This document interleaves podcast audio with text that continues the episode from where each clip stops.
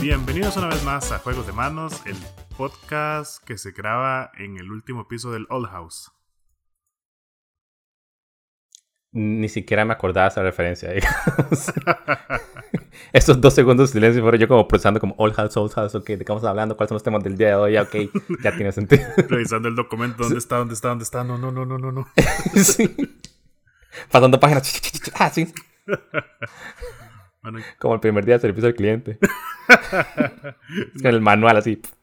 señor, lo voy a poner en hold por tres horas en lo que me leo este documento de mil páginas, así que hold tight. ¿Dónde está la Redma? Que es el índice de la Redma de todos los juegos que he jugado, digamos. Sí, pi. Como siempre. El anfitrión es Henry. Hello. Y el anfitrión soy yo, Mima. ¿Cómo están? Y la, la referencia a control por aquello de a los que no la agarraron, que no los, no, no Sí. los culpo, porque pucha, eso fue hace cuántos episodios, ya bastantes, ¿verdad? Sí, es como para hacer... Si, si esto fuera un formato de video, sería como... Si saben de qué estamos haciendo la referencia, pónganlo en los comentarios, porque nadie va a adivinar. Sí. Y eh, bueno, el, el- el tema venía de que la semana pasada hubo un Nintendo Direct eh, de partners, digamos, donde anunciaron los ports de No More Heroes 1 y 2, que por cierto no los he jugado, pero están ahí en pendiente. Eh, Sí, ya los compró. No, pero he querido. es que es eso, que Sí, yo también estoy súper tentada, digamos. Sí, es como lo quiero comprar, pero no, probablemente no lo voy a empezar a jugar ya, entonces como, nada, me puedo esperar un toquecito. Sí, pero me da miedo que cuando finalmente dejarlo tan atrás, que saquen No More Heroes 3 antes Ah. de poder jugarlos. Sí. Ajá. Bueno, es que usted no los ha jugado del todo, ¿verdad? Solo el 1 y creo que solo jugué como hasta la mitad, una cosa así. Como en esa época no tenía Wii. No sé. Es que yo, el, el, el- bueno, el, yo cuando sí los jugué en Wii, sí los jugué varias veces. Creo que el primero sí lo jugué como en las tres dificultades y el segundo, por lo menos dos veces sí me acuerdo que lo jugué. Entonces, Ah, sí. sí, sí lo, o sea, es como un juego que me gusta mucho, como que sí tengo la historia más, mira, me recuerdo como lo, entre comillas, importante. Pero no, Ujú. igual un día estaba viendo como unos videos en YouTube de los jefes y es así como, no, igual hay un montón de las que no me acuerdo, entonces igual debería volverlos a jugar. Sí, yo también, digamos, me sé como el plot como en grandes ideas por la época en la que jugué y después como, di, yo creo que terminé el primer juego como con YouTube y el segundo como vicariamente mientras alguien lo jugaba. Ah, y aparte como la obsesión con todos los diseños de, Sí. de Suda Goichi, digamos. sí, Bueno, el estudio Grasshopper que es como demasiado cool siempre. Sí, siempre son unos diseños personales muy chidos. Ujú. Y hay que ver, este 3 hay que ver porque las referencias aquí están muy buenas hasta ahora, entonces hay que ver qué lo que ahora se le sacan ahora. Pero sí, a lo que vemos es que anunciaron un port de control para Switch, pero usando el mismo formato que usó Resident Evil 6, creo que fue o 7. No tengo ni idea de qué está hablando. Ok, que el juego no está como instalado 100% en el Switch, sino que él corre sobre la nube. Ah, ok, sí. ¿Cómo se llama? No sé si eso pasó con Resident Evil, pero también el mismo día anunciaron The Control y Hitman. Ajá. Y como yo estaba como probando esos juegos, no estos juegos, pero como esos streaming services, y hay un demo que es- creo que es como 40 minutos, 45 minutos. Ah, no sabía. Sí, el demo de control usted lo puede bajar porque como es un formato nuevo, me imagino que quieren que la gente lo pruebe. Y también depende un montón de su conexión a internet. Y es eso, está ahí como un 90%. Ah, ok. Sí, de que literalmente va a ser lo mejor que sea ver control en un tele de mi casa. Porque Figo está corriendo como en 2, 380, digamos, de Nvidia. el ray tracing se ve hermoso, el, como la niebla se ve lindísima, todo funciona súper bien, nada se pega. No es como que de repente las texturas se empiezan a cargar cuando entran a las habitaciones grandes, digamos. Sí. Ajá, pero el, sí, sí, mi internet no, no da para tanto. O más que todo, me imagino que es la misma, el mismo problema siempre de Sí, los servidores están como muy lejos. Ajá. De repente estoy haciendo algo y el, y- y el juego nada deja de responder. Ah. Y después continúa la acción que yo hice, pero ya se, como que se siente ese lag, digamos, como Sí. que... eh, eh, ajá. Sí, el- ese el pestañeo raro se siente, se siente... ¿Perdón? El rollback, por así decirlo. No, no es el rollback, digamos. El, el video literalmente termina. Digamos, no termina, pero como que queda en un frame estancado. Ajá. Mientras yo pongo como... Yo puedo hacer más inputs y después como que el juego... Sí, hace como un rubber banding y se conecta ahí. Mm. Y cuando se conecta, se conecta bien, digamos. Una vez que, una vez que regresa como a cero lag, por así decirlo, como el cero lag percibido del input, Sí. funciona bien. Pero como está pasando eso, como cada, no sé, a veces cinco minutos, a veces... A veces cinco minutos, a veces como cada 10 cuadros. Ah, pero como está pasando eso, como que ya literalmente como que me estreso más y como que tengo la sensación de que hay algo mal en el juego, como que no me puedo nada centrar a disfrutarlo sin pensar. Sí, sí, sí. Es esa sensación de que hay algo mal, nada más, básicamente. Sí, y porque eso es jugar control, por un lado. Ah, pero también lo interesante es que yo no compré el juego, yo no compré el control porque ya lo había, ya lo había comprado y ya lo completé. Tal vez si me hubiera quedado como a 50% hubiera hecho como si lo voy a completar y lo voy a dar como con super mejores gráficos. Pero lo interesante es que de repente el Switch, antes yo tenía el Switch y tenía que ir a la casa de alguien o algo por el estilo, nada, agarrar el Switch y no sé, juego a Animal Crossing en el Uber o cuando llego allá y sé que van a estar ocupados, entonces ahí estoy, no sé, haciendo algo, ah, probando algún, alguno de los mil juegos de cartas que están en el Switch. Pero ahora de repente es como, esta es como una oportunidad que Switch está viendo para los developers de convertir el Switch en una plataforma que usted tiene que jugar en la casa, que tiene que estar conectada al Internet. Ah. El, literalmente la recomendación, yo lo jugué todo en Wi-Fi, tal vez eso fue parte del problema, pero la recomendación es comprar aparte el Ethernet adapter y conectarlo a la base y eso cuesta como 70 dólares. Y, y, tener el Switch como una consola fija en la casa, pero va a tener un montón de mejores gráficos y va a poder jugar y control y va a poder jugar Hitman como como, como se los imaginaron, digamos. Sí. Sí, está muy interesante. Sí, es que el, adaptador de, de, internet definitivamente no funciona en handheld, ¿verdad? En, ni mi no. que en el mini tampoco. Yo creo que el mini ni siquiera tiene como esas opciones. Bueno, mini no, light, como, como se que se llame, pero sí. Ah, sí, pero, pero creo que no tiene esas opciones porque ni siquiera tiene un dock. Sí, exacto. No sé si tendrá como puertos USB. Sí, sí, eso es lo que estaba pensando. Me imagino que sí, el, Ethernet adapter es por USB corriente, pero eso ocupa el dock. Que yo estaba leyendo en internet de que el chip Wi-Fi que tiene el Switch es como famosamente malo, digamos, como en el círculo de tecnología, la gente que sabe. Pero yo nunca he tenido problemas. Pero también, no, no, sé quién les hizo el port de control a la nube, digamos, a a Five Games pero es por eso que la gente, que ellos están recomendando que compren el Internet Adapter, digamos, porque el Switch tiene como ese problema de Internet. Mm. Pero igual yo nunca he tenido problemas al punto que yo diga como, ay, sí, voy a tener que comprar un... Sí, sí, yo tampoco. Bueno, y es eso, tal vez porque nosotros nunca hemos jugado como nada, entre comillas, competitivo en Switch, que nunca he llegado con esa necesidad. Pero por cuando, yo me acuerdo cuando yo jugaba Overwatch, yo sí era muy sensible con lo del Wi-Fi, porque era como más obvio, digamos, cuando uno sabe que está fallando por el Wi-Fi. Pero sí, la gente que hizo el port, son estoy seguro que hicieron un port de algún Resident, no sé si fue el 6 o el 7, pero creo que fue solo en Japón. Y eso había salido hace como uno o dos años. Y, y sí, era como ese mismo formato de, ya, de, Cloud Only. Supongo que fue eso, que lo hicieron. Nintendo vio que sirvió. Como prueba. Ajá, y, y, probablemente hayan estado trabajando de como a ver a quién metían como para continuar el trend. Y está cool que llevaran a Control y a, y a Hitman. Siento que son dos juegos como, como interesantes, digamos, como que es un juego, son juegos que definitivamente no existen en Switch ni, ni en ningún juego parecido, digamos. Y tampoco van a poder correr en Switch si hicieran como un port, terminaría viéndose como... Ah, sí. Oblivion, ni siquiera como Skyrim,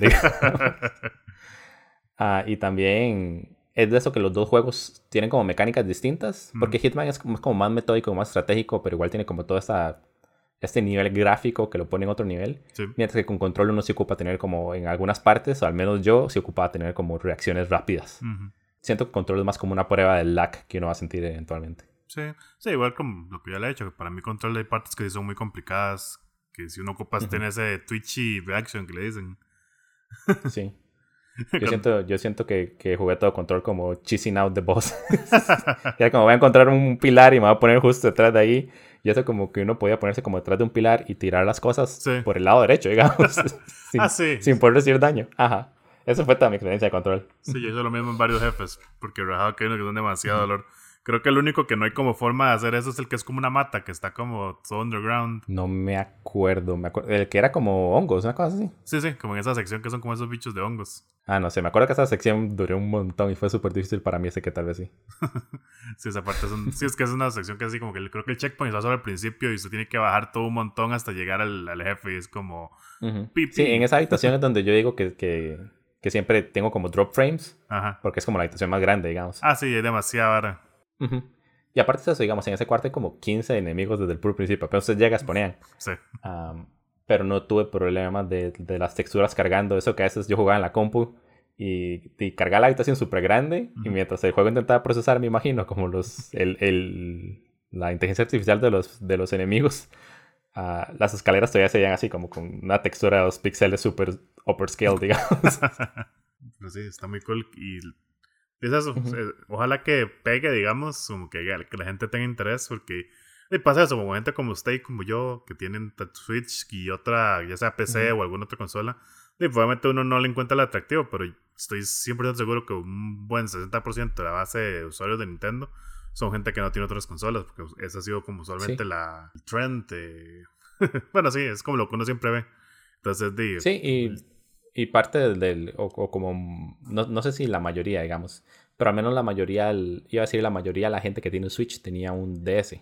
Tal vez eso no sea verdad, pero siento que la mayoría de la gente que tenía un DS ahora tiene un Switch y solo tiene un Switch. Como que se convirtió en ese reemplazo portable, digamos. Sí, y eso era como el plan de, Nintendo y funciona a medias porque obviamente no es tan portátil, pero sí tiene la opción. Sí, a nada más todavía le falta un nuevo Cooking Mama. y no sé si Brain Age ya, lo, ya le hicieron el port. Ah, yo había algo escuchado un Brain Age, pero creo que solo fue en Japón, ahora que lo menciona. Yeah. Ah, y sí, digamos, también tiene sentido que hace dos años hicieran ese, como esa prueba de, del streaming en Japón, porque ahí todo el mundo tiene como un, ah, sí, exacto. buen internet. Espero porque todo el mundo vive en Tokio, digamos, como la parte más densa y es como el negocio de Nintendo. Sí, sí. De al fin y al cabo ellos van a marketear a, a, esa gente y a la gente que vive en las zonas más rurales de no tanto, ¿verdad? y, entonces eso, digamos, control más que todo, como la experiencia de control, ya lo habíamos hablado, ya lo habíamos recomendado. Sí. Pero también está gratis el demo, entonces vale la pena como bajarlo y probarlo y ver qué tal. Sí, bastante cool, de hecho, no sabía que tenía demo. Es, es una prueba del futuro. el primero es gratis. la primera probada. ¿Alguna otra noticia que te quiera hablar? A veces así vio el Quick, eh, que está viendo que le hicieron un upgrade a Tony Hawk uno de estos días, esta semana Uh Tony Hawk 1 más 2. Y básicamente lo que le agregaron fue una, una opción que se llama, que es como el modo principal que son los eh, tours, que es donde usted va ahí haciendo los, todos los objetivos por escenario, ¿verdad? Entonces ahora, eso se convirtió como, un, como en el World Tour, digamos, que es como genérico, cualquier personaje los completa, y aparte hay como tours individuales. Entonces, digamos, si usted quiere como volver a jugar esos objetivos, Usted puede hacerlo individualmente con cada personaje, que cada uno tenga como su propio progreso. Y solo le cuenta los objetivos de los, los clásicos de skate y los, los tres high score y recolectar varas, secret tape. Pero no le cuenta los stats. Digamos, si usted ya tú tiene como full stats con ese personaje, y usted nada más tiene como que rehacer todos esos objetivos y las competencias. Y es como, ahora lo estaba probando, de hecho, y es sí, como volver a jugar el juego así como por relax, a ir, vacilar y Ah, entonces digamos, si digamos que yo completé todo el juego con Elisa Streamer y después me quiero pasar a Ori a Nishimura, entonces Ori Nishimura ya tendría todos los stats points desbloqueados, es nada más como juega estos niveles nuevos con un personaje nuevo. No, porque si usted no, si, usted no lo ha completado como los challenges de ella en el otro modo, ella no tiene todos los stats tampoco, entonces sería como jugarlo otra vez desde cero. Entonces no entiendo cuál es el chiste. Digamos, en mi caso, que yo ya lo había completado todos los challenges con todos los personajes y tengo todos con full stats, Puedo volver a jugar los goals iniciales de recolectar skate, recolectar los tapes y todo eso. Que esos son objetivos ah, que uno no podía repetir con ningún otro personaje, digamos. Sí, porque una vez que usted los agarra se desaparecen, digamos. Exacto. Ah, ok, ok. Entonces ya tiene esta opción. Sí, está, está vacilón. Y como creo que usted decía eso, que a usted le gustaba como pasar eso con todo el mundo, entonces ya ahora tiene esa opción. No, no es que me gustaba, es que en, en Tony Hawk Pro Skater 2, en el original, había que hacer todo con todos los personajes. Digamos. Bueno, sí. sí, Ah, una cosa es que sea un problema, otra cosa es que sea una opción, como si quiero jugar más Tony Hawk. Que suena cool, porque aparte, ah, yo soy una persona que usa mucho como los tapes y las letras como puntos de referencia para mis líneas. Sí. y después hago como un par de líneas y cuando ya agarro esos items, de repente es como no sé dónde está esa esquina que estoy buscando porque no hay una S gigante flotando en el cielo como McDonald's, digamos. Sí, vea muchachos, aparte de la S flotante, usted camina tres, va a encontrar un un hidrante flotando y ahí camina dos cuadras más. Y el muchacho al otro lado del teléfono está como, no, pero es que esa S se la acaba de robar un skater, no sé dónde estoy. Aparte me imagino como una S de, de esa de infinito de los millennials. Digo, de los... Ah, sí, sí, sí. Yo sé que son como tres palitos. Qué raro, esa un día está viendo que literalmente nadie sabe dónde salió eso. Es como una hora. Es toda global, es bajadísimo, digamos. Eso es, eso es, es, donde yo digo que sí existe la, el Universal Mind, digamos, de todos estamos conectados y no lo sabemos. Ah, yo me acuerdo cuando yo tenía como 18 años, una cosa por el estilo. Y yo fui y le compré una camisa a, a mi hermana en una tienda, como para el cumpleaños de ella, o Navidad, no me acuerdo. Ajá. Uh, y estaba hablando con una amiga que ahorita estaba en Australia. Le enseñé la camisa y le dije como, oye, ve lo que le compré a mi hermana. Y la madre me dice como, yo tengo esa misma camisa, la compré en Australia. Y la madre tenía la misma camisa. y en ese momento me como, si toda esta estupidez de globalización es demasiado real. Sí, una camisa de 1989 tenía como esa S dibujada y viajó por todo el mundo. Una hora así.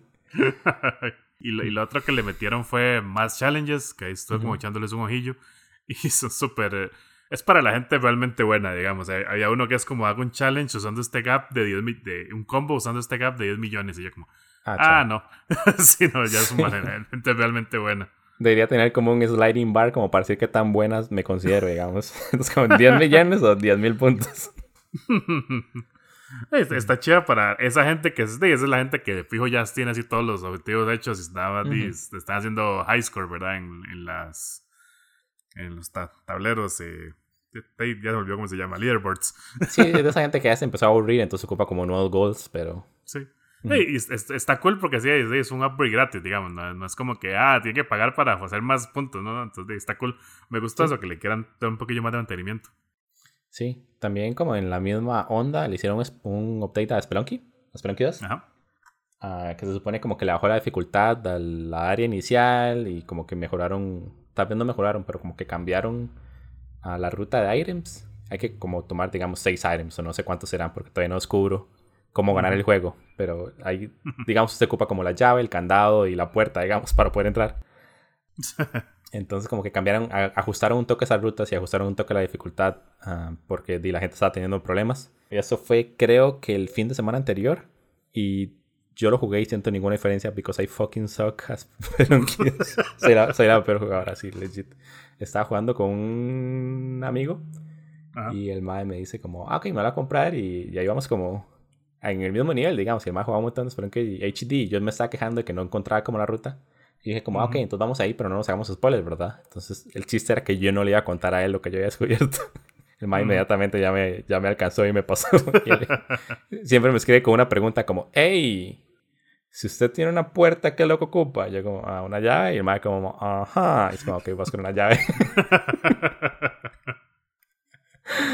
de hecho, creo que voy a probar como con mi terquedad de descubrir las cosas por mi cuenta. Y si no, porque en ese en Spelunky 1 era como muy orgánico y ahora es como muy, tal vez como muy científico. Y hay que probar todo con todo pega. uh, entonces creo que tal vez voy a durar como una semana más haciendo esto. Y si no, nada, es como me pongo a ver streams. De hecho, toda la gente que sigo en Twitch son streamers de Spelunky, así como el 80%. Entonces, ni nada más hago cualquiera de esos y fijo me averiguo todos los spoilers del mundo. Porque ya, literalmente todos los títulos son como World Record Attempt, tal ruta, any percent. Y es como, it's shit, sí, sí, sí. Uno que gente que ha pasado jugando Spelunky de que salió, entonces no, no, no sorprende. Sí, obviamente esa gente es, esa gente que nacen como dos juegos y para los dos hacen World Record Attempts.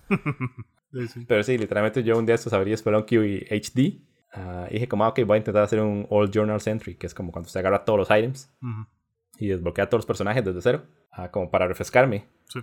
Y, ya como por la mitad tenía buen tiempo y era como, estoy tan picada con Spelunky 2 que no estoy disfrutando esto. Pues está cool. Eso significa que le, le, todavía le rinde bastante Spelunky 2. Sí, sí. Um, es, es lo mismo de siempre, digamos, es un buen juego, pero siente como jugar un toque más de Spelunky. Entonces, cuando regreso a Spelunky HD, se siente como podría estar invirtiendo, invirtiendo mi tiempo en mejorar mi Spelunky ah, directamente. Ah, bueno, entonces, pasamos al siguiente tema.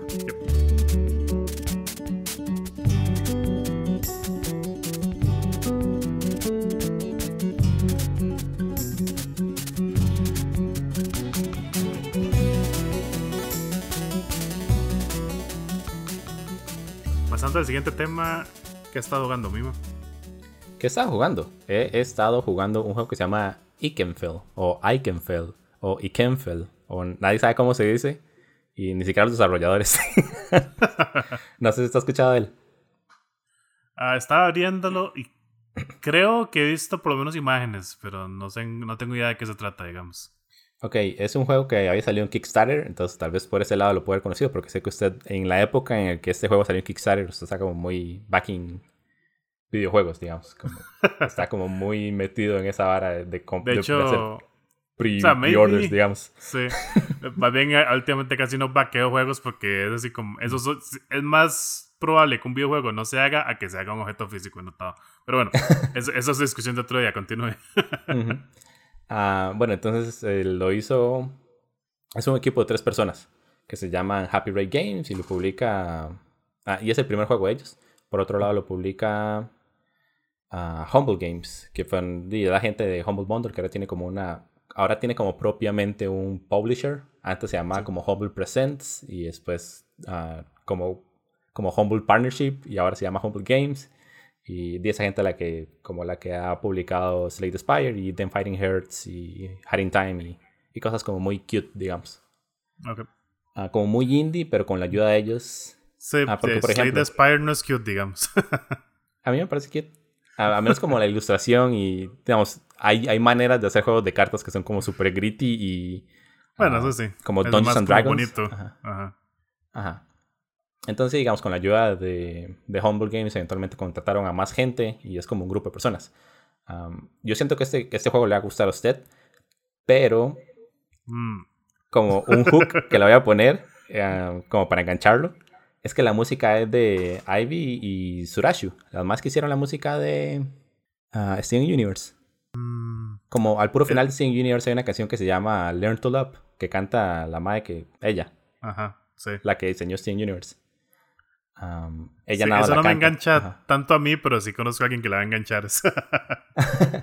la, la música es vacilona porque, bueno, ok.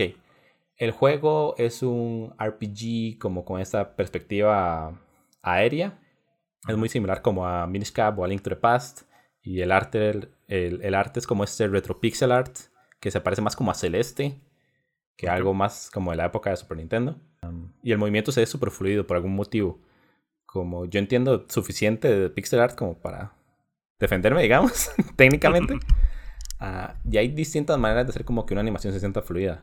Una de ellas es como su pixel animation, que es como cuando usted cambia un, un, cuadro de negro a gris, como para que parezca que se está moviendo sin tener que agregar píxeles. Okay. Uh, pero este, este juego, igual que Celeste, tienen eso que son como 6 píxeles y se mueven de una manera súper fluida que como que le hace trampa al cerebro y literalmente le puse pausa, lo grabé en OBS le hice como frame per frame análisis, como esto se ve tan bien. se siente súper bien moverse. Uh, y usted tiene como un party de tres personas y creo que el máximo, al menos yo ya tengo seis personajes y no veo como espacio. Sale como una lista de todos los personajes que usted puede, tener en el party. y no veo como que haya espacio para agregar más, entonces tal vez ese sea el máximo. Y yo todavía no compré otro juego, por cierto. No, que, que, está cool. En realidad eso como que ese trend de, hey, puede reclutar 80 personajes. Y a mí la verdad nunca me ha hecho como mucha gracia porque siento que pierde como el feeling. Prefiero tener poquitos personajes y que cada uno sea significativo. Y es eso, digamos, cada uno de los personajes en el party se sienten súper significativos. Uh, bueno, la historia trata de que hay una escuela de magia y una estudiante desaparece. Entonces, o... Bueno, sí, una, una estudiante desaparece. La hermana llega, la hermana no tiene magia y cuando se acerca a la escuela de repente como que algo se enciende dentro de ella. Uh, la personaje principal se llama Mari... Marit. Mm. Uh, y entonces Marit siempre ha sido como una persona como muy peleadora y hecho por eso, bueno, no como muy peleadora, pero con mucho como coraje. Okay. Como coraje, como valentía, lo que quiero decir. sí, sí, sí. No como coraje, como enojona. Um, aunque, aunque tal vez como un poco explosiva. Entonces por eso es que ella va a la, a la, escuela por su cuenta y no encuentra cómo entrar y entra por su cuenta y todo lo hace como por su lado, digamos. Porque ella está súper preocupada por la hermana. Y la hermana y ella tienen como una relación ahí bastante interesante. Y lo que pasa es eso, digamos, la hermana, la magia de cada personaje refleja su personalidad. Entonces Marit, que es como un toque más explosiva, tiene como fuego y explosiones. Y aparte, ok, el combate es en una grilla. Imagínese que usted está jugando, no sé, a Chrono Trigger y usted puede ver el personaje en el mapa conforme se va moviendo. Ajá, no en el mapa grande, sino ya como en el, en el, mapa pequeño que uno... Entonces, cuando toca el, al enemigo se, se, convierte el mapa en esa grilla que es como de 3x12, si no me equivoco. Okay. Y la mayoría de todos los ataques tienen como un área de efecto, en lugar de ser como, no sé, Super Mario RPG, que ahorita va a ser una referencia. ok. Porque en Super Mario RPG lo que usas es como, ok, voy a atacar a este personaje y voy a atacar a este personaje. Y los personajes no se mueven. Sí. Ajá, en este los personajes se mueven a través de la grilla y usted tiene que, aparte de sus stats de ya sea defensa y ataque y magia, tiene movimiento. Entonces depende de cuánto se puede mover. Ah, y es interesante porque uno no tiene puntos de magia. Entonces usted puede usar como el mismo ataque 100 veces, digamos, si quiere, por combate. Ok. Pregunta con lo del, de, la, de la grilla. el, ¿Usted tiene como que siempre moverse y después realizar el ataque o los ataques automáticamente como que lo mueven usted acercándolo al enemigo? Hasta donde he visto, siempre me tengo que mover y realizar el ataque. O me puedo, o, desde el cuadro que estoy, no me tengo que mover necesariamente. Ah, pero, ajá, pero no es como que haya un ataque que sea como un puñetazo, digamos, que me va a adelantar tres ah, cuadros hacia adelante. es más eh, táctico, digamos, en ese sentido. Es táctico en ese sentido. Sin embargo, sí hay enemigos que se pueden mover de esa manera, digamos. Ah, que dicen como estoy en el, en el cuadro al final y hago una patada y llego hasta adelante y aparte hago daño, digamos. la pregunto porque este juego es Secrets of... No. Legend of Heroes Trials in the Skies tiene un... es, es igual al RPG, pero el sistema de juego, digamos, usted ahí, digamos, usted toca un enemigo, hay corte de escena, eh, se aparece el área de combate, digamos, usted igual está peleando en una cuadrícula, pero no es... Solo se mueve con el ataque.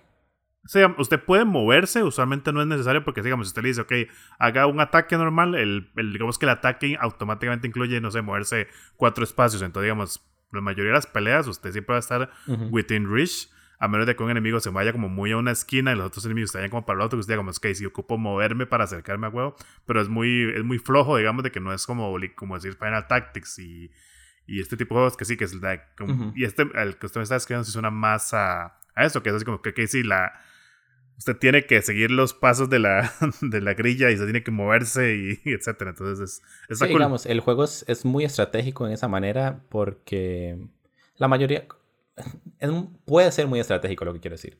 La mayoría de los enemigos como que uno se encuentra en la calle, por así decirlo. o digamos como las... Ah, no hay slimes, pero no sé, cualquier bichillo hay un árbol que lo ataque, una planta, un pájaro. Sí. ellos por lo general sí es muy... Como los ataques son muy básicos, por así decirlo.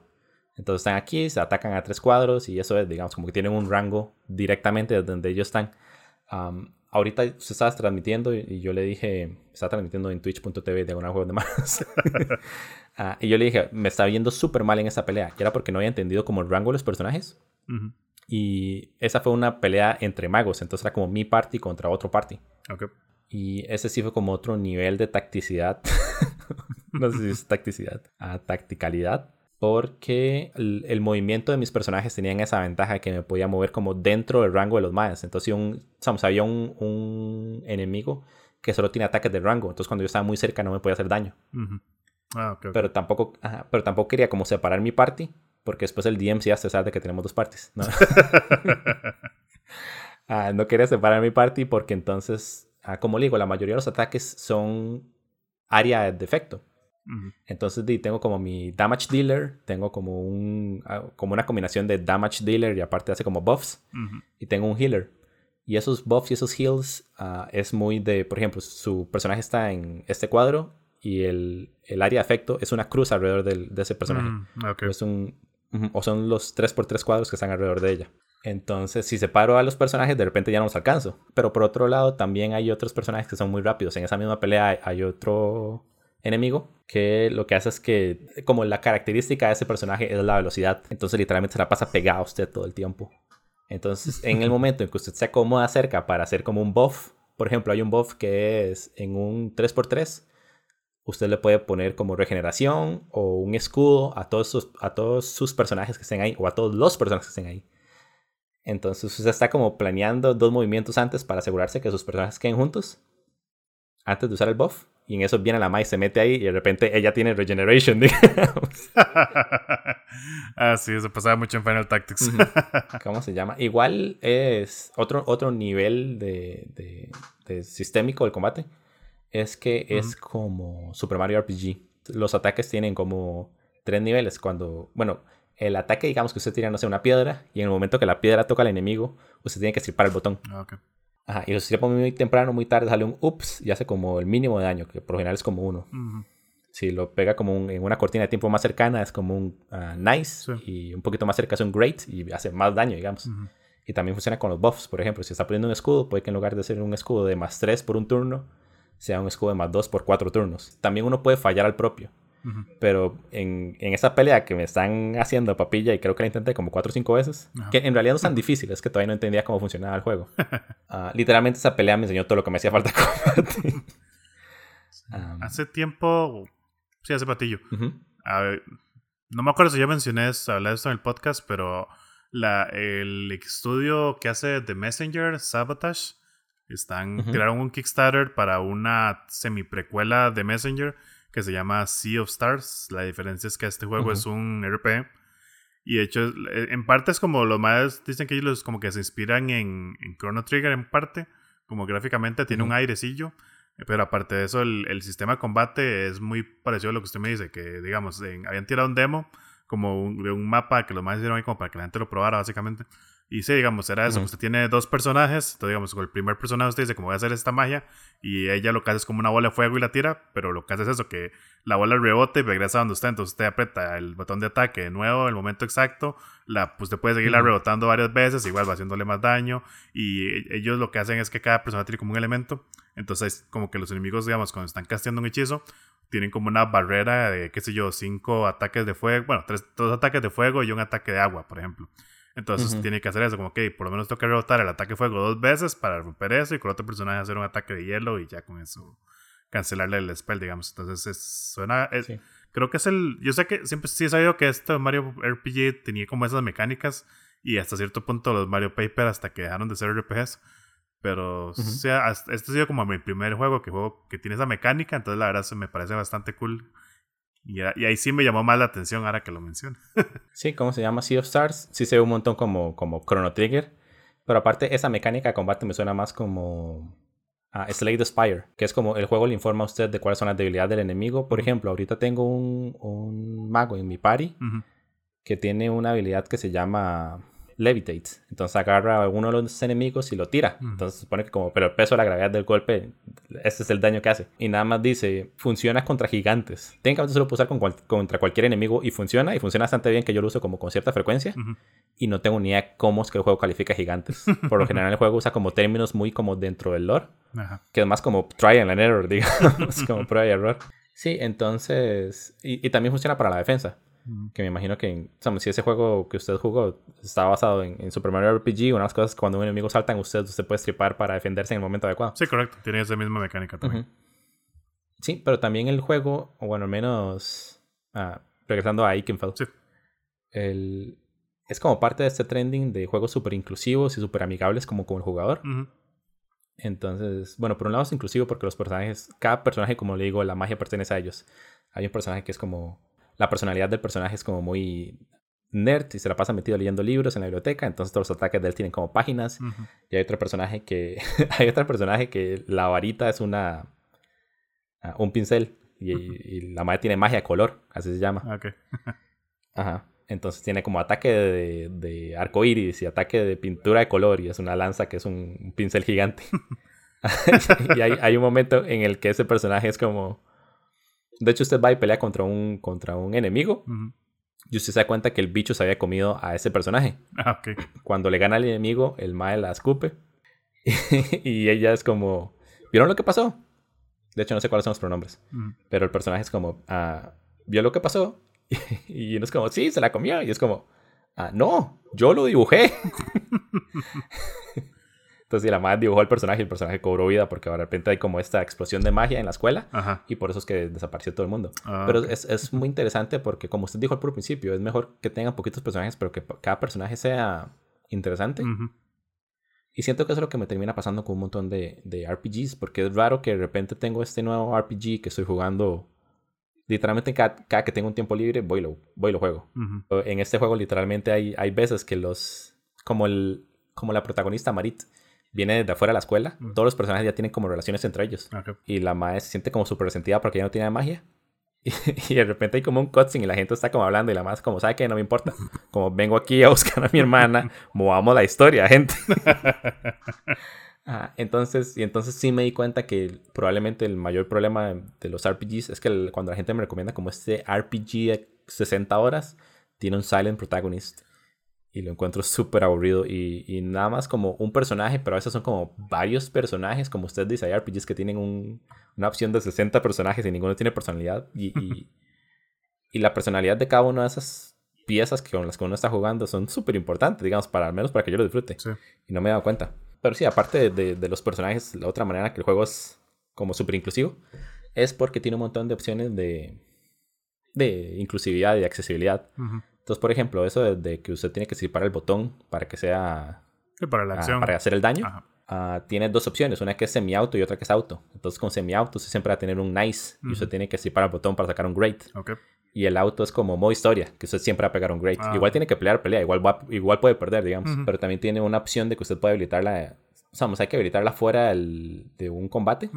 Pero después durante un combate usted va a tener como opción de usar aire, escapar, victoria. Y es como una victoria automática. Es como nada más quiero leer esa historia de nuevo. Sí, no, está bastante cool. sí, es, es cool porque siento que son cosas que, que, antes jugando RPGs. Sí me pasa, digamos, todavía me pasa con Chrono Trigger, que es como yo sé que yo lo puedo ganar a este monstruo en el desierto, que tal vez es como el, el que siempre tengo problemas. pero ahorita no me sale. Como me gustaría hacer skip, porque ya jugaste este juego 60 veces, probablemente. Exacto. Es de esas cosas que espero que sigan siendo como trend en juegos en general, digamos. Sí, más cuando son juegos que, que se enfocan mucho en la historia, porque, por ejemplo, Disgaea es, un juego que yo solo he jugado el 4. Digamos, tiene una historia chistosa, pero Disgaea es un juego para gente que le encanta hacer grinding en RPGs así heavy. Entonces, como dice, o sea, es un juego que no tiene mucho sentido porque al final el chiste de juego es que usted haga grind y suba a nivel 9 millones, ¿verdad? Ese es el chiste de, de Pero es un juego como ese que usted me dice, suena que lo, o sea, que obviamente tiene un buen sistema de juego, pero di, la historia es un 50% del juego. Entonces, si yo nada más estoy interesado en la historia, es cool que tengas opción. Pero inclusive no solo como con juegos que sean como pesados del lado de la historia, sino que también siento que debería tenerlo como todos los juegos en general. Muchas veces me pasa que tengo que estoy jugando juegos que estoy disfrutando, como que las mecánicas de combate son buenas y siento que inclusive los desarrolladores sabían como juegos modernos, mm. como Horizon Zero Dawn, ¿cómo se llama? Sí, sí, creo que así se llama, no sé, la verdad. Tiene muchas palabras genéricas el nombre. sí a Horizon Zero Dawn, dos puntos, Electric Boogaloo. no sé, todavía no sale. Pero digamos, con ese, con ese juego me gusta el combate y todo eso. Pero si llega a un punto que era como, es que este juego es mucho juego para mí. Nada más quiero saltarme los cutscenes. sí, nada más quiero ver los cutscenes, nada más quiero como avanzar la historia y hacer como los viajes cortos. Y ya déjenme terminarlo. Pero sí, por eso lo he votado también. Me aburrió, digamos. Pero el juego es como, no, tiene que hacer este combate de una hora y media porque usted da pesta a este juego. Es como, I know. Deja de estarme restregándole en la cara. Siento que, que, para algunos desarrolladores ha de ser como, no quiero admitir que la gente se puede abrir como combate. Pero también es como, a veces la gente nada más quiere leer, como leer el juego, literal. Como me gustaría que, que en el remake de Nier esta opción exista. Porque sé que Nier es un juego que yo amo y yo lo voy a jugar completo pero para el 90% de la población va a pasar lo mismo que con el Nier original, que lo compraron y no lo jugaron. Y usted lo ve así como en los leaderboards de trophies de PlayStation 3. Ah, sí. que nadie, todo el mundo tenía así como los primeros cuatro items y nada más. Sí, el, trofeo de, terminar el juego lo tiene un 5% de la gente y los que lo manda huevo. Sí, ¿cómo se llama? Y, y, es una buena historia, pero eso va a llegar a ese punto que es como, ah, ok, voy a tener que ir a, al bosque a recoger este libro y después me tengo que regresar, cambiar el libro por un item y llevar ese item a la bibliotecaria y ella me dar una historia para ir. Fucking no quiero matar a 30 bichos en ese camino. sí. Entonces es cool, digamos, el juego como que se lo pone muy fácil disfrutarlo, pero aparte es muy disfrutable de la manera más difícil. El, el, juego puede llegar a ser muy difícil dependiendo de cómo lo quiera jugar usted. Ah, sí, y, voy por la mitad del juego y de repente están como esos twists en, en, la historia que sí me mantienen hooked. Ah, no sé cuántos capítulos habrá en total, pero el juego está dividido en capítulos como cada cierto tiempo. y, me acaba de salir así como capítulo 5. Y fue como, oh shit, I am so engaged. Estoy en el borde. Capítulo 5, shit's going down. literal, literal. De que el party tiene como objetivo y, y, todo el mundo está como muy aiming por eso. Y el final del capítulo fue como, 4 fue como, hey, ¿se acuerdan de esa parte? Eso es mentira Porque la otra parte que es importante también es mentira. Es como mega plot twist. En realidad no hay magias. O sea, e, eso de que es magia de, de, color, no, están con un tarro de pintura echándole pintura a la gente. sí. Ustedes tienen de esos lentes para daltonismo. Y en realidad todo el mundo es verde y rojo. Pero sí, digamos, es, es de esos juegos que, que literalmente todas, todas las partes me gustan. El, La música me parece súper cute, como la música en general. Y después esas peleas que tienen letra, tal vez no me la hacen para mí. Siento que, que la usaron la letra como para decir como, ah, esta pelea es importante. Pero siente como un toque fuera de lugar. Pero la música igual es buena. Ah, el arte es bonito, el combate se siente bien, como uno se mueve alrededor del mapa y los puzzles como en el medio ambiente son interesantes. Ah, de que literalmente ayer tuve que sacar lápiz y papel para resolver un puzzle y literalmente apenas dibujé la primera línea fue como ya entendí. Porque... que es como, ah, ya, ya sé qué tipo de puzzle es y ya. Sí, Eso es cool, tengo tiempo que un juego no me obliga a sacar como un cuaderno y ponerme a hacer dibujos para entender algo. Sí. Ah, e inclusive los, los, los save points, los puntos de guardado, son gatitos. Entonces habla con los gatitos y es como el gatito ronronea y eso le hace tan feliz. Su HP está fully recovered. Qué bueno. Tal vez la, única crítica, sí, trabajado, la única crítica que tengo, usted no tiene como pausa. O sea, en medio de un combate usted no le puede dar pausa como para ir a tomar agua o que le contestar el teléfono. Ok. Y eh, digamos, no es problema si usted está en su turno y, y no va a pasar nada. Pero a veces estoy como en el trono de alguien y alguien me habla, yo vuelvo a ver y no me dio tiempo de para el botón en el cuadro mm. adecuado, digamos. Sí. Y así 24 puntos de daño, yo tenía 23 de vida. aparte tiene un, un clutch mechanic que di, cuando se queda en cero, de repente el juego es como, ok, no, esta sí lo soy yo. Sale clutch y se regenera 10 puntos de vida. Ah, entonces también eso siento que es como parte de, todo lo de hacer el juego un toque más fácil. Sí, está cool. Sí, para que. Sí, es que eso es algo muy común hacer, pues. Es como, ok, le matamos a dos personajes. Bueno, con el tercero resucita el primero, pa, le matan a ese. Bueno, con el que acaba de resucitar, resucita a otro y pa, le matan, lo vuelven a matar. Es como, shit. sí, ahorita. Bueno, salió en Switch, creo que salió antes. No, de hecho, creo que salió todo en el mismo tiempo. Sé que está en Switch y la semana pasada estaba sufriendo con Game Pass. Usted me ayudó finalmente para conseguirlo. Por cierto, si alguien está escuchando y quiere conseguir Game Pass, es, uno, compren una tarjeta eh, de regalo. Y dos, pídanle a alguien de, de, Game Pass Service, como por chat, que les compre la suscripción. Y de la manera más fácil de hacerlo. Todo lo demás que está en internet, ignórenlo. sí, estuvimos leyendo. Es una. Como que si usted puede meter su tarjeta, es súper fácil, pero uno, uno, no está en estado, no acepta la tarjeta. A menos a nosotros no nos, nos pasó eso. Y si usted le hace con gift card, como que en teoría usted tiene que pagar como el, lo que usted está pagando y tener suficientes fondos para pagar los próximos dos meses, pero digamos que eso le pasó a mi aún así no quiso, entonces legit, contacten a alguien de servicio al cliente y les ayuda. Sí, entonces si no quieren sufrir, esa es, esa es la manera de cómo hacerlo. Y el juego está en Game Pass, literalmente yo lo quería comprar por eso, porque Game Pass es un dólar por el primer mes. Igual 10 meses al mes con la cantidad de juegos que hay disponibles y que van agregando sigue siendo muy buen muy buena oferta. Ah, sí, los próximos tres meses van a ser puro juegos de Game Pass porque ya instalé todo. Está buenísimo. sí, yo hice lo mismo cuando lo. Es como, ok, tengo tres meses y empecé a instalar todo como desquiciado. Ok, tengo esta lista de 20 juegos que quiero jugar. Go. Literal. Entonces sí, uh, Inkefell está súper barato y literalmente vale la pena por la cantidad de contenido que uno, que uno recibe. En howlongtobit.com dice, bueno, en el internet dice que usted va a tardar como 12, 13 horas en completarlo la primera vez. Yo me imagino que, que voy a andar como por un, un, tiempo general. Ahorita creo que llevo como 9 horas. Ah, voy a andar como con ese rango de tiempo de 14, 13 horas. Vale la pena, vale la pena comprar. Ah, siento que a full price.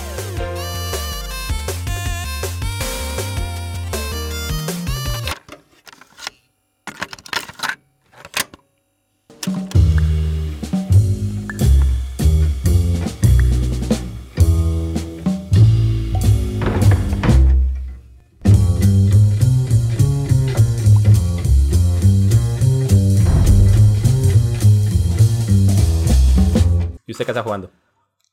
Eh, nada. Juegosdemanos.com. Yo por mi lado, lo único que he estado jugando estos días en fue Superliminal, que usted también estuvo streameando hace poco. De hecho, yo lo jugué y usted por picado fue que... Básicamente, sí. ¿Qué le pareció? Eh, interesante. Eh, digamos, es un juego No, como tal vez, ok, primero, es un juego en primera persona, se podría decir que es como de resolver acertijos basados en su punto de vista. Su perspectiva. Ajá. Entonces, sí, es, sí, sí, como, como habíamos mencionado, uno lo, lo podría categorizar como en un, en la mismo nivel de Portal, por ejemplo, o como ese tipo de juegos, de que es así como que es primera persona, pero no es un shooter, ¿verdad? Es, es como ir uno avanzando, ir resolviendo las cosas a su ritmo, ir viendo a ver qué encuentra. Es como muy, muy como relax ahí, que uno lo, juega a su, a su, tiempo, igual es un juego corto.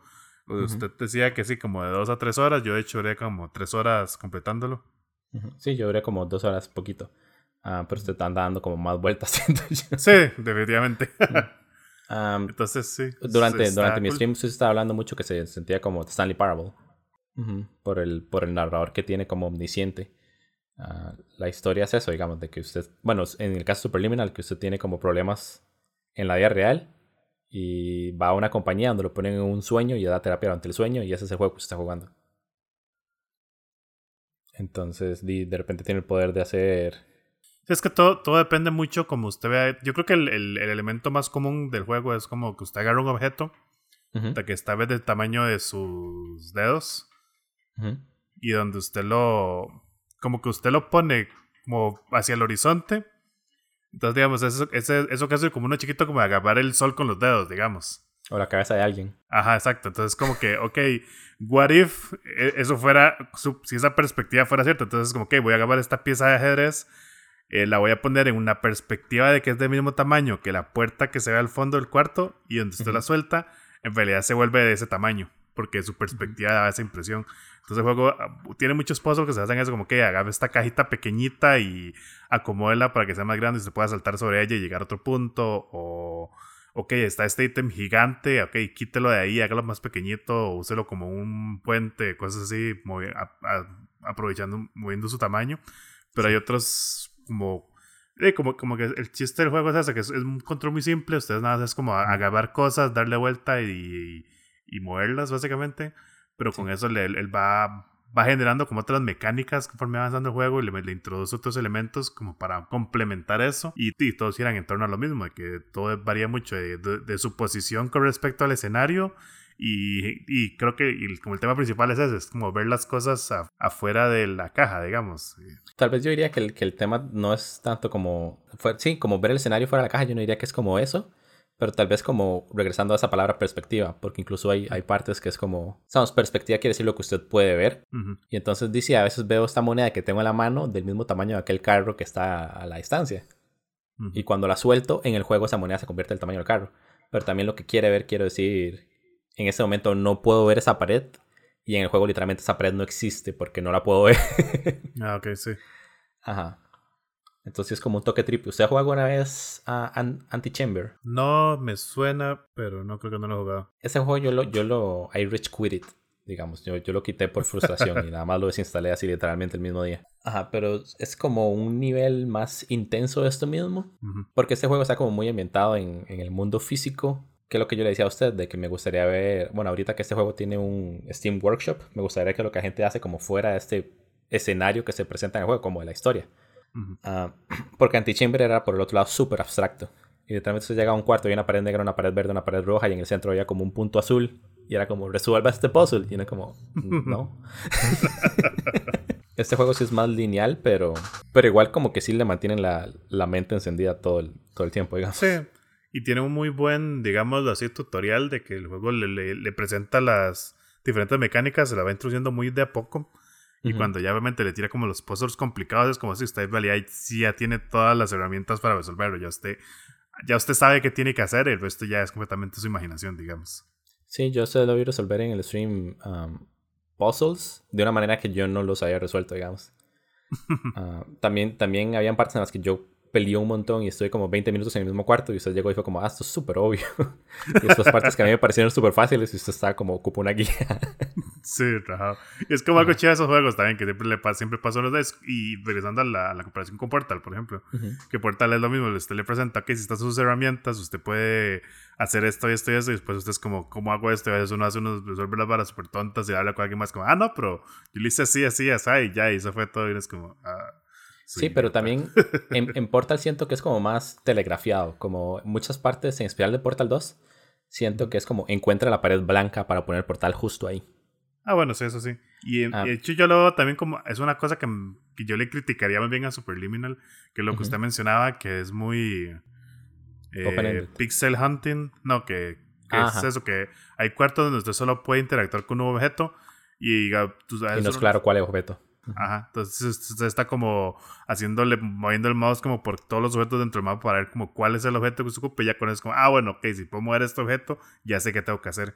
En Portal es como parecido, pero es igual, por lo menos usted sabe como que si tengo estas paredes como para hacer lo que tengo que hacer y las demás son intocables, pero por lo menos le da como, como le da uno una mejor idea de dónde empezar. Es como que si tengo estas paredes y ya usted tiene que pensar dónde poner los portales. Así es más coreografiado, de que sí es más obvio, pero una vez por lo menos le, le quita usted ese segmento de que si todas las paredes fueran opciones, usted no sabría por dónde empezar, digamos. Sí, pero digamos, en también es como, bueno, es una parte muy débil porque sí pasa como bastante a menudo que fallan, pero hay veces en que de repente usted entra a un cuarto y no hay nada obvio como para agarrar y de repente está como esta mesa pintada en la pared que está como una perspectiva y hay que alinear una puerta, una pared y un pilar y funciona súper bien cuando, cuando funciona bien, como con la parte. A mí en el cuarto yo literalmente entré, volví a y lo agarré y fue como súper obvio, fue como, ok, sé que en este cuarto no hay nada que yo pueda interactuar está llamando demasiado la intención como una manera subliminal en lugar de superliminal. sí. Entonces cuando funciona, funciona súper bien, pero sí hay muchas partes que son súper débiles. Hay muchas partes que es como, encuentre esta pieza que solo se puede ver desde esta parte y es como, ah, ok, tengo que caminar por todo, tengo que hacer como un scanning de todo el terreno para ver dónde hay como una gritita. Sí, exacto, como que, y eso es como uno de los este, puzzles, digamos, que se, que se basan en usar como elementos en negro, Así como que sí, hay caminos que, que no se ven porque están en, negro sobre fondo negro, entonces es así como que uno tiene que descubrir cuál de las partes en negras es la correcta y eso sí son... Tal vez es como los segmentos más débiles del juego, siento yo. Que cuando usted estaba jugando me recordó mucho a, de un Finish Swan, que un Finish Swan juega mucho con eso de tener eh, mapas blancos y negros donde usted tenga como que alinearse para verlo, pero aquí como que no, no en todas funciona bien. Hay unas que funcionan muy bien y en otras sí es como muy, siente muy nada más de como caminar a oscuras y, ver qué, con qué pego, digamos. Sí, en especial al final del juego hay, partes que son como muy experimentales. De hecho, es vacilón porque yo, yo pensé que yo ya había jugado este juego. Cuando salió y lo anunciaron de que había salido la semana anterior, ah, me sorprendió porque dije que raro, yo ya había jugado este juego, ya lo completé. Y era que en el 2003 sacaron un demo que se llamaba el Museo de la, de la Tecnología de la Simulación. Ah, okay. Y al menos como el puzzle del, del peón al puro principio del juego, ese sí existía. Pero sí, digamos, el final del, de Superliminal sí se siente que, es como más experimental y tal vez como que se aprovechan del jugador, que es como, ok, ya que usted tiene como noción de cómo funciona el juego con como, como objetos reales como, como referencia, vamos a ir a este otro plano que de repente es como un toque más abstracto. Pero también es como el, los desarrolladores se creyeron como un poco más mejores desarrolladores de lo que en realidad son. y se siente que, de que eh, esas mecánicas no funcionan tan bien como ellos pensarían. Sí, y es como, supongo que es eso, que es como un género complicado donde es de como casi que cualquier cosa usted está innovando de cierta forma, entonces es como difícil saber en dónde cortar y decir, no, ya esto no funciona o no, esto va a funcionar todavía mejor. Sí, pero obviamente mm, comparar juegos no funciona de nada, pero fucking en la realidad de, cómo funcionan los cerebros. Y con el, con el Portal original, con Portal 1, que se usa como, que lo voy a usar como referencia en este ámbito de, juegos experimentales como de medio ambiente, siento que no hay, o hay muy pocos momentos en los que se siente como esa frustración.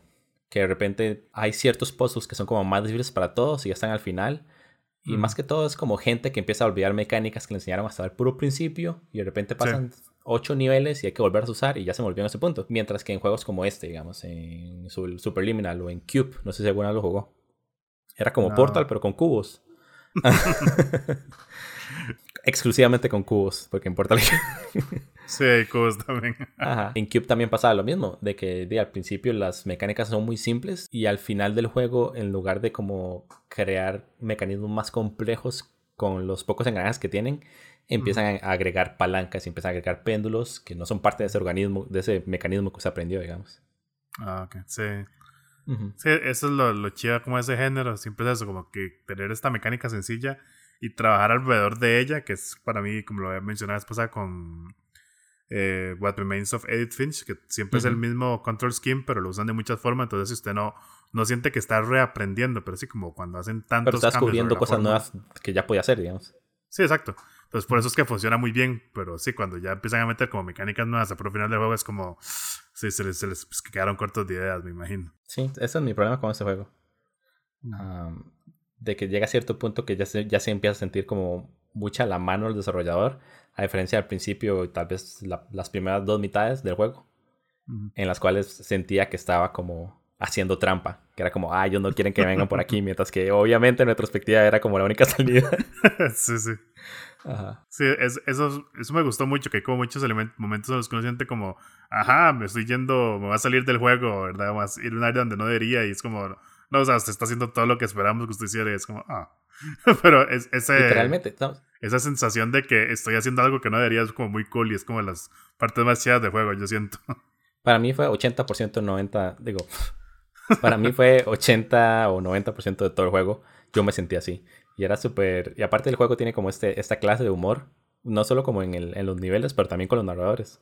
Sí. entonces me pasó tal vez como al final del primer acto cuando ya introducen al doctor en las grabaciones, ah, que yo era como, ok, está haciendo trampa y claramente esta no es la opción correcta. Inmediatamente una grabadora con un botón que me dice como, bienvenidos, se lo estamos buscando. Y es como, ah, maldita sea. ¿Saben dónde estoy? sí. Sí, y eso, la historia, como tal vez cambiando de la parte mecánica, me pareció, no sé, es como, digamos, se podría decir que es un toque floja porque es muy simple, pero también es como muy personal. El, el, tema del juego es eso mismo de las de perspectiva, que es como lo que uno le, le, pasa diciendo el profesor Glenn durante el juego. Que sí, que uno para resolver los problemas de la vida, solamente lo que debería hacer es buscar otra perspectiva y, y afrontar las cosas de otra forma, que de hecho es una... Es una lección muy valiosa que ciertamente uno muchas veces no así debería. Pero es como, como que es eso, a veces que, y, eso ya es una cosa muy mía, porque a mí usualmente me gusta que mis juegos sean escapismo, digamos, de que whatever yo estoy jugando es así, es otro mundo, es otro personaje, otro estado, otro país. Entonces, como que eso es un juego muy, eh, como que la narrativa es muy dirigida hacia usted como persona. Para mí que yo no juego tanto como por ese lado, entonces como que siento que, que cae en oídos sordos. Pero sí, para otra persona siento que es como un juego que se podría hacer como... Que es un juego formativo para alguien que está en ese momento que, todavía pueda apreciar más esa lección, digamos que tal vez no lo ha aprendido. Tal vez como un juego educativo, se podría incluso decir como que tiene un hay una audiencia muy buena que debería de a este juego, que cuando se están formando, que tal vez uno que ya está viejo y amargado no lo disfrute tanto, pero me gusta que el juego sea, que tenga eso el juego, digamos, que, que tiene una, una lección interesante. Lo que yo quiero decir es que que también está como muy dirigido como al mercado gamer. Uh, hay un montón de gente que todavía está como obstinada con cosas como el Gamergate, que todavía, todavía, todavía piensa que ellos tienen razón y son la única voz y el único voto. Me río porque justamente un día de estos leí un tweet de, de, que van a hacer una película de un quote basada en eso. Ah, chao. ah, sí, cierto. Sí, sí. digamos que, obviamente, eso es la, la, idea es terrible, pero digamos, como leyendo comentarios, uno es como, ah, no sé qué es eso. Y realmente uno se da cuenta que un montón de gente le, le sigue echando la culpa como a las developers que estuvieron relacionadas con eso. es como así, claramente nada de esto, nadie nunca superó esta hora como usted está diciendo. Entonces sí. Hay un montón de persecución y no aprendieron nada, digamos. Entonces tal vez con, este, con esta clase de juego que aparte es corto y es muy popular por dicha, la gente se hace como, mm, tal vez debería ponerme los zapatos de alguien y... Bueno, siento que no van a aprender nada porque es esa clase. sí, esa clase de gente que no aprende nada, pero ahí tal vez, es donde dice, con que una persona cambie, aprenda algo nuevo. sí. No, a, mí sí me gustó, digamos. Siento que en esta clase de juegos se pueden dividir como en dos clases de narrativas. Por un lado está como la narrativa personal y es como, ah, esto es lo que está viviendo este personaje en este momento. Y como es en primera persona, entonces la historia termina siendo, como usted dice, como dirigida directamente a la persona que está jugando. Mientras que por el otro lado termina siendo como algo muy clínico y es como, este es un juego tan mecánicamente enfocado que se vuelve The Portal o Anti-Chamber o Cube que es como, ah, estamos en un laboratorio. Ah, y así es como funcionan las cosas. Y es como, ay, el, el, el dueño del laboratorio se perdió, tenemos que salvarlo porque es su tío.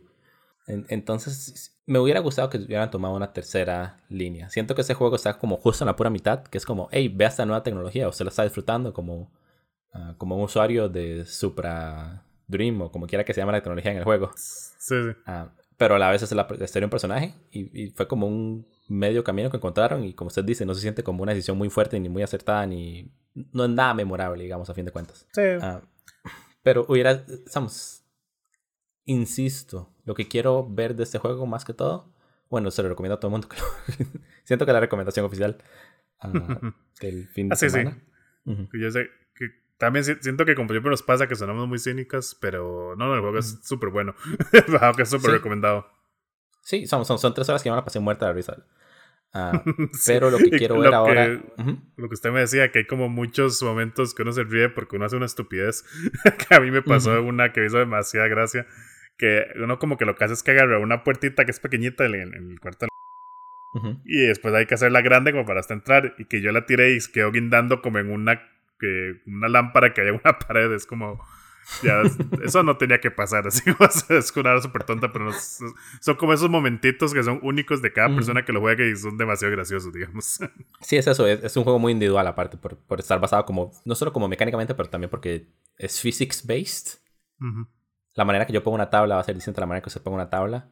Y a veces eso hace un montón de diferencia.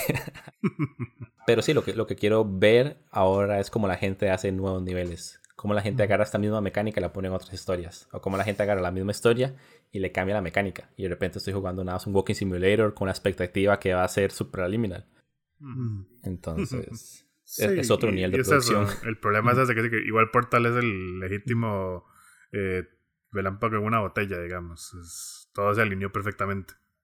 Sí, literal. Entonces, sí es una comparación como algo injusta, pero tal vez es eso, que no hay como muchos juegos en ese género con el que uno los pueda comparar. Entonces, no queda como otra opción. Fijo, fijo es un género entero que tiene como mil juegos, pero no tantos juegos que nosotros conozcamos. Sí. Sí, ah. es que eso es, eso como usted decía. Tiene como cierto. Cosas como nos recuerdan mucho a Stanley Parable a mí también me recuerda mucho a The Talos Principle. Principle, ajá. Eh, como la narrativa, que también es como que usted está haciendo una cosa y el narrador usted casi que le está hablando por aparte. Y, pues así como una relación, pero hasta más adelante uno la, realmente la, nota. Entonces, como que sí tiene como esas semejanzas, pero sí no, no, no, llega a parecerse a ninguno de estos juegos del todo. Sí, uh, bueno, en fin de cuentas, Superliminal, ahorita, bueno, en la, primera la semana de lanzamiento costaba 5 dólares.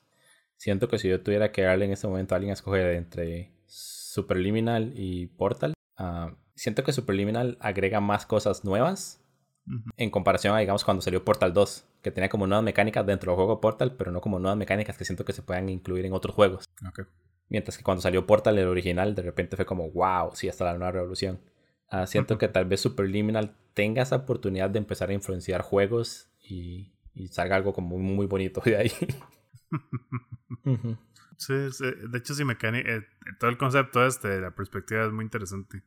Y sí, ya sea por, como dice usted, mapas hechos por gente o, o DLC, bueno, no creo, o, alguien que diga, sí, voy a hacer un. que haya un juego. Imagínese un racer en el cual usted tenga como la oportunidad de poner una tabla para hacer un shortcut. O, tal vez puede poner como una tabla adelante de un enemigo suyo, digamos. Para hacerle como un bloqueo. profundo, pero. no digamos como, como superliminal con un racer. Siento que eso funcionaría, digamos, como en lugar de que sea como este juego que es como súper pasivo y, ok, tengo mi tiempo para, para tomar mis decisiones, que sea como, ok, tiene que ganar esta carrera, lléguele. ah, sí, estoy seguro que alguien capaz lo puede hacer que funcione. pero, pero eso, digamos, esta misma mecánica siento que se puede agregar a casi cualquier género. Un, un RPG desde la perspectiva aérea con, este, con esta mecánica sería súper cool. Ah, sí, eso sí. Entonces, entonces eso, digamos, siento que este, este juego está como a la altura de Portal, pero aparte se alimenta de las cosas que Portal hace años generó, digamos. Entonces, yo recomendaría este juego en este momento más que Portal. Tal vez la historia de Valve y eso ya es como otro fandom, pero... sí. Pero sí, como, como, siendo su propia cosa, sí, es un, es un buen juego para recomendar ahorita. Sí, pi. Entonces él tiene la recomendación de la semana. No, no. Creo que eso cubre todo, entonces sí, esa es la recomendación de la semana. Y bueno, eso sería básicamente el episodio del día de hoy. Eh, como siempre, pueden encontrarnos en Twitter y en Instagram como Juegos Manuscast. A mí personalmente me pueden encontrar como ArgenCR en Twitter. a mí me pueden encontrar como Mima en Twitter. Estamos también en Twitch como Juegos de Manos.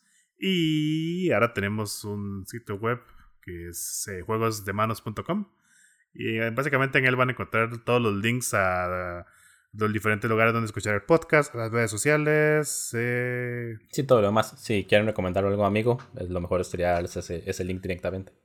Exacto, está la lista juegosdemonos.com y ahí está toda la info que ocupan.